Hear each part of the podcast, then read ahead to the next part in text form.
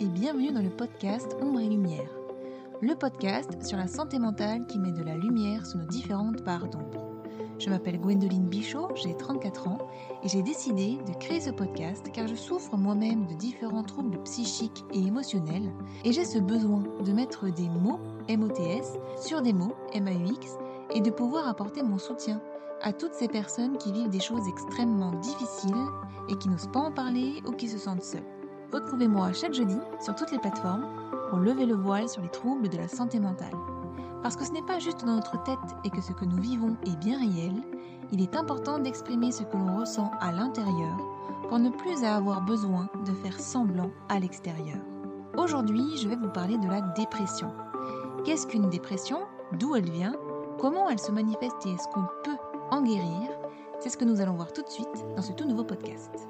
Si cet épisode vous plaît et que le podcast de manière générale vous semble pouvoir être utile à d'autres personnes, n'hésitez pas à le partager et je vous invite même à le noter avec la note de votre choix sur iTunes. Laissez-moi un petit like ou un commentaire, je prendrai plaisir à vous lire et à vous répondre. La dépression est une maladie qui se caractérise notamment par une grande tristesse, un sentiment de désespoir, humeur dépressive, une perte de motivation et de faculté de décision, une diminution du sentiment de plaisir, des troubles alimentaires et du sommeil, des pensées morbides et l'impression de ne pas avoir de valeur en tant qu'individu. Dans le milieu médical, le terme dépression majeure est souvent employé pour désigner cette maladie. La dépression survient généralement sous forme de périodes dépressives qui peuvent durer des semaines, des mois, voire des années. Selon l'intensité des symptômes, la dépression sera qualifiée de légère, modérée ou majeure grave. Dans les cas les plus graves, la dépression peut conduire au suicide. La dépression affecte l'humeur, les pensées et le comportement, mais aussi le corps. La dépression peut s'exprimer dans le corps par un mal de dos, des maux de ventre, de tête. Cela explique aussi qu'une personne qui souffre de dépression puisse se révéler plus vulnérable au rhume et aux autres infections, son système immunitaire étant affaibli. Déprime ou dépression? Le terme dépression, encore tabou il n'y a pas si longtemps, est souvent employé à tort dans le langage courant pour décrire les inévitables périodes de tristesse, d'ennui et de mélancolie que tous sont appelés à vivre à un moment ou un autre sans qu'il s'agisse pour autant d'une maladie. Par exemple, être triste après la perte d'un proche ou avoir un sentiment d'échec en cas de problème au travail est normal. Mais lorsque ces états d'âme reviennent chaque jour sans raison particulière, ou persistent longtemps même avec une cause identifiable, il peut s'agir d'une dépression. La dépression est en fait une maladie chronique répondant à des critères diagnostiques bien précis. Outre la tristesse, la personne dépressive entretient des pensées négatives et dévalorisantes. Je suis vraiment nulle. Je n'y arriverai jamais. Je déteste ce que je suis. Elle se sent sans valeur et a du mal à se projeter dans l'avenir. Elle n'a plus d'intérêt pour des activités autrefois appréciées. Les différentes formes de dépression. Les troubles dépressifs sont classés en plusieurs entités. Les troubles dépressifs majeurs, les troubles dysthymiques et les troubles dépressifs non spécifiés. Le trouble dépressif majeur. Il est caractérisé par un ou plusieurs épisodes dépressifs majeurs, une humeur dépressive ou une perte d'intérêt pendant au moins deux semaines, associée à au moins quatre autres symptômes de dépression. Le trouble dysthymique. Dys égale dysfonctionnel et thymi égale humeur. Il est caractérisé par une humeur dépressive présente la majeure partie du temps, pendant au moins deux ans, associée à des symptômes dépressifs qui ne remplissent pas les critères d'un épisode dépressif majeur. Il s'agit d'une tendance dépressive sans qu'il y ait une dépression majeure. Le trouble dépressif non spécifique est un trouble de caractère dépressif ne répondant pas aux critères de trouble dépressif majeur ni de trouble dysthymique. Il peut s'agir par exemple d'un trouble de l'adaptation avec humeur dépressive ou d'un trouble de l'adaptation avec humeur à la fois anxieuse et dépressive. Dépression anxieuse. Aux symptômes habituels de la dépression s'ajoutent une appréhension et une anxiété excessive. Trouble bipolaire, auparavant qualifié de maniaco-dépression. Ce trouble psychiatrique se caractérise par des périodes de dépression majeure, avec des épisodes maniaques ou hypomaniaques, euphorie exagérée, surexcitation, forme inversée de dépression. Dépression saisonnière. État dépressif qui se manifeste de façon cyclique, habituellement pendant les quelques mois de l'année où l'ensoleillement est au plus bas. Dépression du postpartum. Chez 60% à 80% des femmes, un état de tristesse, de nervosité et d'anxiété se manifeste dans les jours après l'accouchement. On parle de baby blues qui dure entre 1 jour et 15 jours. Habituellement, cette humeur négative se résorbe d'elle-même. Cependant, chez une femme sur 8, une réelle dépression s'installe immédiatement ou apparaît dans l'année qui suit la naissance.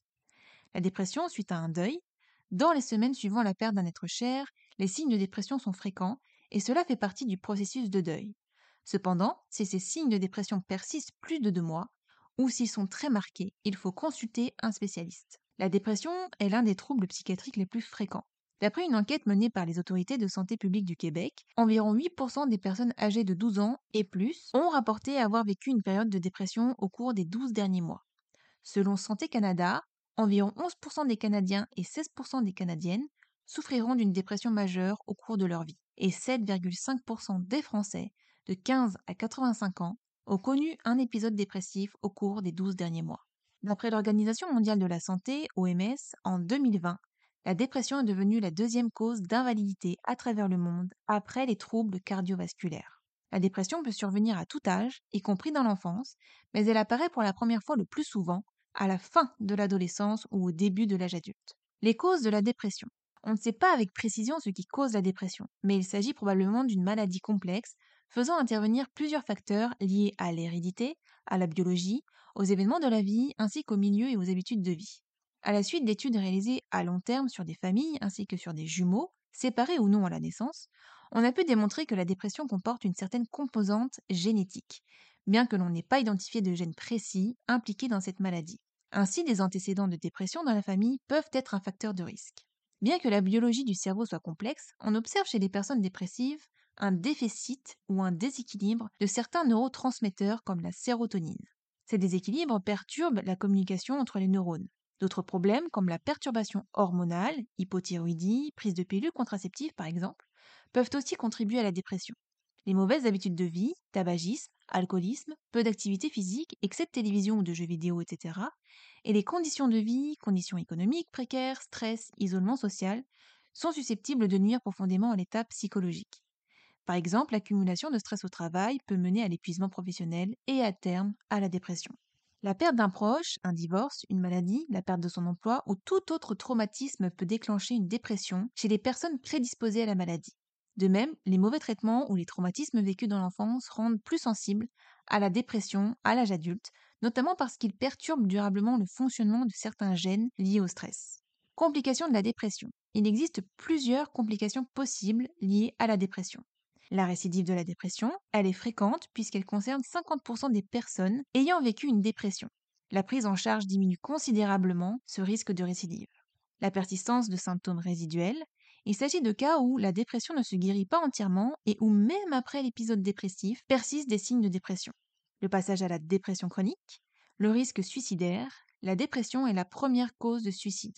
Environ 70% des personnes décédant par suicide souffraient d'une dépression. Les hommes dépressifs de plus de 70 ans sont les personnes les plus à risque de se suicider. Les idées de suicide, appelées parfois idées noires, sont un des signes de dépression. Même si la plupart des personnes ayant des idées de suicide ne font pas de tentative, c'est un signe d'alarme. Les personnes dépressives pensent au suicide pour arrêter une souffrance qui leur paraît insupportable. Les troubles associés à la dépression. La dépression a des liens physiques ou psychologiques avec d'autres problèmes de santé. Anxiété, Dépendance, alcoolisme, abus de substances telles que le cannabis, l'ecstasy, la cocaïne, dépendance à certains médicaments comme les somnifères ou les tranquillisants. Augmentation du risque de certaines maladies, notamment les maladies cardiovasculaires et le diabète. En effet, la dépression est associée à un risque plus élevé de problèmes cardiaques ou d'accidents vasculaires cérébraux. Par ailleurs, le fait de souffrir de dépression pourrait accélérer légèrement l'apparition du diabète chez les personnes déjà à risque. Les chercheurs soutiennent que les personnes dépressives sont aussi moins portées à faire de l'exercice et à bien manger. De plus, certains médicaments peuvent accroître l'appétit et occasionner un gain de poids. Tous ces facteurs augmentent le risque de diabète de type 2. Ma première dépression, je l'ai eue à 14 ans. À cette époque, tout allait très bien dans ma vie. Je cartonnais à l'école, j'avais de très bons résultats, j'avais beaucoup d'amis, un petit copain et je faisais du badminton hors heure de cours. Et j'avais des compétitions le mercredi et là aussi je cartonnais. Puis un jour, avec ma classe, nous sommes partis une journée à Paris en train, et le lendemain, en cours d'anglais à 8 heures, je me suis sentie mal. J'avais la tête qui tournait, alors j'ai demandé à aller à l'infirmerie. Puis là, je vous épargne tous les détails, mais ça a été le début de ma descente en enfer. Après plusieurs examens médicaux, on me détecte une très grosse anémie. On me prescrit du fer en poudre que je dois prendre deux fois par jour pendant des mois pour faire remonter mon taux. Mais étant donné que c'était très long à remonter, les symptômes ne m'ont pas quitté comme ça du jour au lendemain, donc j'avais régulièrement des vertiges, des et j'étais extrêmement fatiguée. Je n'arrivais plus à aller en cours parce que j'avais peur de faire un malaise devant tout le monde. J'ai dû me faire hospitaliser pour phobie scolaire, mais je n'ai pas supporté d'être à l'hôpital, alors je n'y suis pas restée très longtemps. Et mes parents m'ont dit écoute, vu que tu n'as pas encore 16 ans, c'est soit l'hôpital, soit les cours. Alors j'ai dû, à contre-coeur, aller en cours. Mais au bout d'un moment, je n'arrivais plus à prendre sur moi. Alors j'ai fini mes années collège, j'ai passé mon brevet et pour la partie lycée, j'ai fait des cours par correspondance. J'ai tout perdu pendant cette période. Mes copines, mon petit copain, je ne faisais plus de badminton, mes notes ont chuté, bref, tout ce qui faisait autrefois mon bonheur avait disparu et c'est comme ça que je suis tombée en dépression. Je pleurais jour et nuit, je n'avais plus le goût de rien, je me sentais seule, je me répétais pourquoi moi? Pourquoi ça tombe sur moi? Pourquoi pas sur une de mes copines?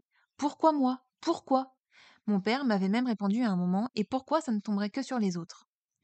Je ressentais une terrible colère et une profonde injustice que ce soit sur moi que ça tombe. Je me suis retrouvée seule chez moi à faire des cours par correspondance. Terminer les copines, le petit copain, les professeurs, les bons moments, tout. Je n'arrivais pas à digérer cette situation. Je n'avais plus faim, je ne voulais qu'une chose, c'était pleurer encore et encore et encore. Je me demandais même comment je faisais pour ne pas être desséchée de l'intérieur tellement je n'arrêtais pas de pleurer. Cette dépression a duré longtemps, je n'ai rien pris comme médicament pour en guérir.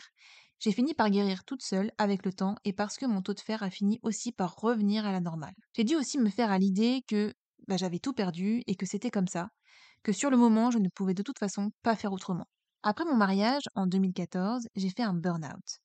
Je faisais tout le temps des malaises. Même tenir ma fourchette était devenu difficile car je tremblais sans arrêt.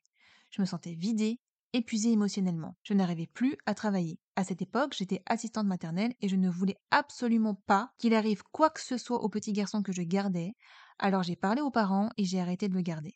Me lever le matin était très dur. Je tenais à peine sur mes jambes car mes muscles ne s'arrêtaient pas de trembler. Je suis allée voir le médecin parce que j'ai eu peur de, des symptômes. Elle m'a dit que tout mes symptômes étaient de l'émotionnel et que je faisais un burn-out émotionnel. J'avais deux ampoules de magnésium à prendre tous les jours, une le matin et une le soir pendant trois mois, plus du calcibronate le midi, c'est du calcium, et deux comprimés de sédatif PC trois fois par jour, c'est de l'homéopathie pour le stress.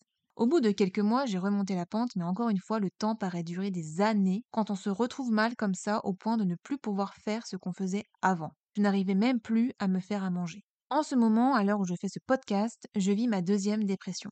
Et c'est encore une fois à cause d'un problème de santé qui m'empêche de faire tout ce que j'aime faire à la base.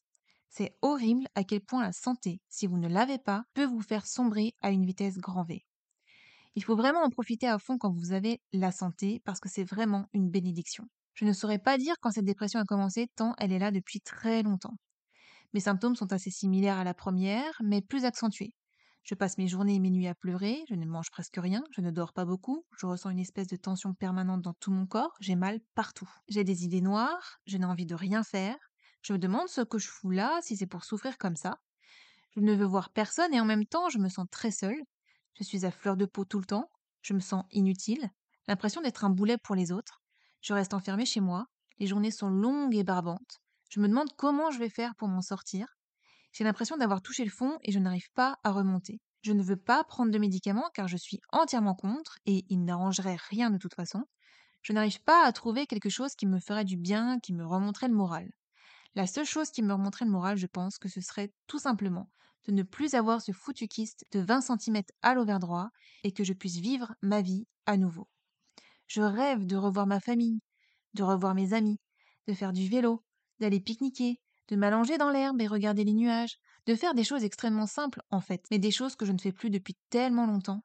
À chaque fois que je fais une dépression, c'est toujours à cause d'un problème de santé que je rencontre et qui me fait arrêter tout ce que je faisais avant. C'est horrible.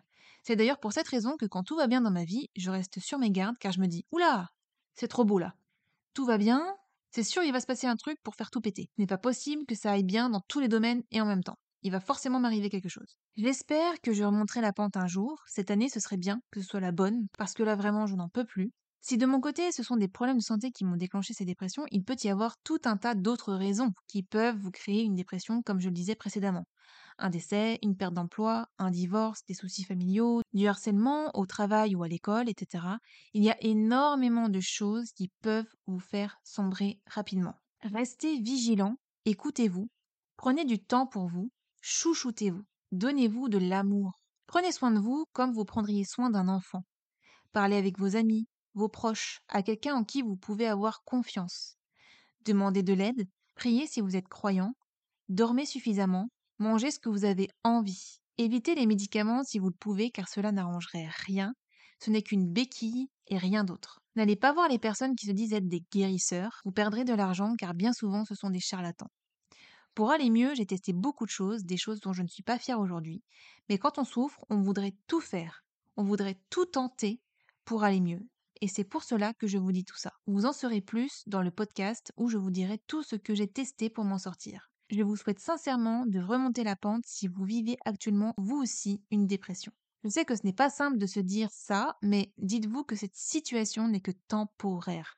Même si c'est long et que ça dure des mois, des années, ce n'est que temporaire. Si vous n'arrivez pas à en parler à vos proches, par peur, par crainte du jugement ou de ne pas être compris ou comprise, c'est complètement normal et humain. Vous pouvez leur partager ce podcast si vous voulez pour qu'à travers moi, ils entendent ce que vous n'arrivez pas à leur dire. Ce podcast est justement fait pour libérer la parole, pour dire tout haut des choses que d'habitude nous préférons taire. D'ailleurs, j'aimerais beaucoup échanger avec vous au travers d'un live sur mon compte Instagram sur ce sujet pour que nous puissions en discuter parce que je sais à quel point c'est difficile d'en parler et à quel point on peut se sentir seul. Donc si ça vous dit, je vous invite à me suivre là-bas.